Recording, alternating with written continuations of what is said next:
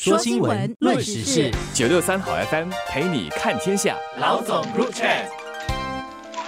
你好，我是联合早报的韩咏梅。你好，我是联合早报的洪一婷。一婷，我们今天来谈谈这个政府啊，拟设定新的条例来整治收债业歪风。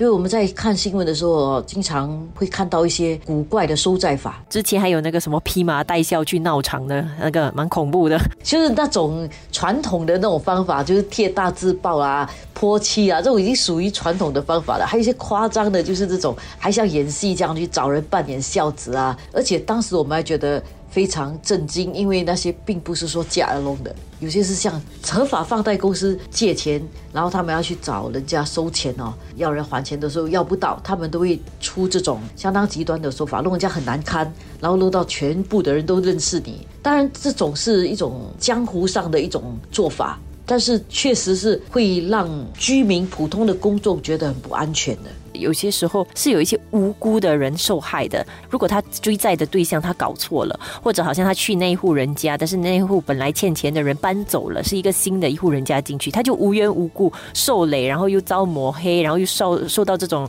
生命的这个威胁的困扰，所以所以就有各种这样的风险存在。所以现在这个新的这个条例呢，就是要收债员哦，日后如果就是要去收债的时候啊，不能够公然的向这个欠债人挥动拳头，也不能够说通。过社交媒体广发那种恐吓短信啊，动言要什么伤害家人啊，伤害欠债人他的朋友啦，什么等等，在邻居家贴大字报啦。因为现在有些有些人知道，如果你欠我钱，我贴大字报，如果你脸皮厚，你死都不管我没有用。但是如果我把那个大字报贴在你邻居家，你的邻居就会帮我去施压。所以现在有一些收债的人啊，就是用这种手法，他贴大字报不贴你门口，他贴你的邻居家，贴好几家，使到你很难堪。到就可能邻居会帮他催你还钱，或者给你脸色看啊，等等啊，这样的说法其实也是不可以的啦。就是像刚才讲的这种情况，就是邻居就是有一点像无辜受累的，对，也不是他欠钱，但是他就是因为收债公司收不到你的钱，他就去间接骚扰你的邻居，然后从那边去呃向你施压。所以长久来，其实对于收债已经有分合法跟非法的这样的规范嘛，但是。收债的行径本身可能就是一直不断的演变啊，然后有些可能越来越极端的，所以也是为什么现现在这个时候是需要介入去做一些规范的一些管制了。现在它的规范的管制呢，基本上是跟你讲什么东西不可以做，怎么样去执法呢？就是如果你做的话呢，你可能就会被检举，然后警方就会在这个发执照方面来控制啦，就是从源头这里来控制。所以如果你要做合法的发贷公司，你就要去跟跟警方申请这个收债执照，而收债执照也不是随便请一个人去帮你收债就可以，这些收债员呢本身要符合一定的条件呐，所以有经过一定的评估，而那些评估。就是现在，据我们所所知的话，就是跟保安员的那个要求条件哈是大概一样的，就变成有一些比较明文的规定，说到底什么人才可以去收债啦。然后我想象，就是法案通过以后下来，可能也会有一些比较。具体的一些指导原则了，就是这样的话，收债员也会知道说哦，他可以做什么，然后什么东西是越界了，其实不可以做。呃，我觉得整体来讲的话，会对这整个行业的，就是有一些比较呃规范，然后比较正统的一些一些管理了，然后他们的手法，我觉得也会比较合规了，就大家也比较可以接受。说新闻，论时事，九六三好 FM 陪你看天下。老总入 chat，这个用保安人员的标准哈来评估这个收债人员的标准，听起来。有点怪怪的，对不对？因为收债人看起来都是那种哇很恐怖的人，就是来 收债很凶的那种，或者用一些烂招数。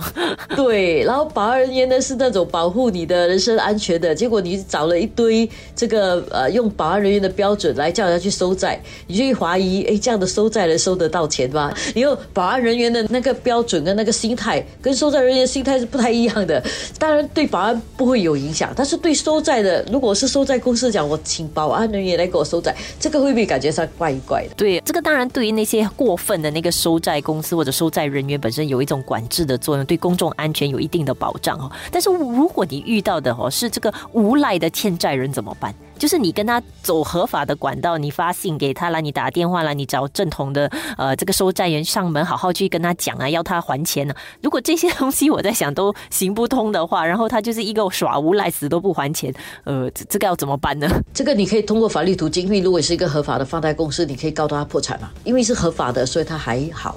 我比较担心的是。因为如果说合法收债的公司啊，有很多限制，他又很这个不能够做，那个不能做的话，合法的公司就觉得啊，我就不要放贷算了，反正我今天收不到钱，然后呢，我做什么都会被抓，所以我觉得他还是要有一个比较明确的是，他们能够做什么了。除了等到最后我把那个人告到破产，因为告到破产我也不一定收得到钱。对，而且那个法律程序也可能是一个很昂贵的过程哎，一般小放贷公司可能也不想承担这样的一种过程了。人家欠你钱也不会说上法法庭跟你打官司，但是问题是你这么做了半天，就算他的那个法律程序很简单或者收费不高，但是你还是收不回你的钱。所以为什么？即使合法放贷公司，他也要是用一些比较极端的手法，也是因为他也需要把钱收回来了。他毕竟是做放贷的，他又不做慈善，你知道吗？要把钱借出去。如果你说借钱出去是合法的，那他把钱收回来也是合法的。他就手法不对诶，收钱的手法不对。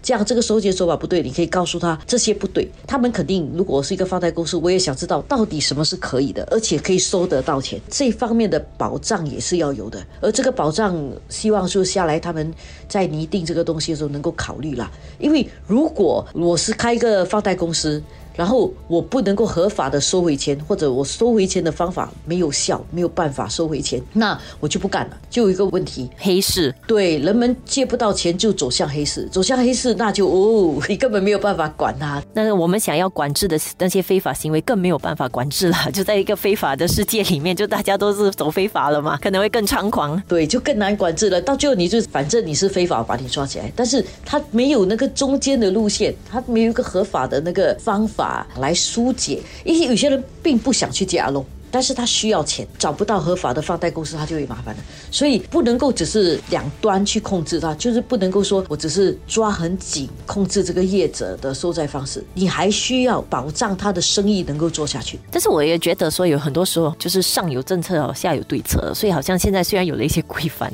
但是我是觉得那些放贷公司哦，在了解了整个新法令一些规范了以后，可能他们也会从中找出一些方法，一些比较新颖的方法，在合法的领域里面去收债了。我觉得有可能下来，大家如果在观察的话，不排除搞不好会出现一些大家都可能意想不到的一些新的收债方式。是啦，我觉得这个是双方面的啦，因为如果借钱的人借了有合理的这个归还的方式的话，哈，当然有有些东西可以商量。但是如果完全又没有办法还，然后又死赖着不还，是另外一个问题了。欠钱还钱是天经地义的嘛，对吧？你不能够说因为我欠钱的我很惨了，然后我就一直不还，然后就因为我很惨了，我就没有错，不可以，也不可以这样讲。所以他应该是两边都要照顾到的。所以如果作为公众啊下来，如果遇到一些不当的收债手法的话，其实下来还有一个平台啊，叫做一个 Eyewitness 平台，其实是可以做一个呃举报的。所以可能公众的大家的一起去监督的话，也有助于就是改善放贷行为啊违法的这样的一种情况啦。现在我们看到的是这个管制收债人的这一方面。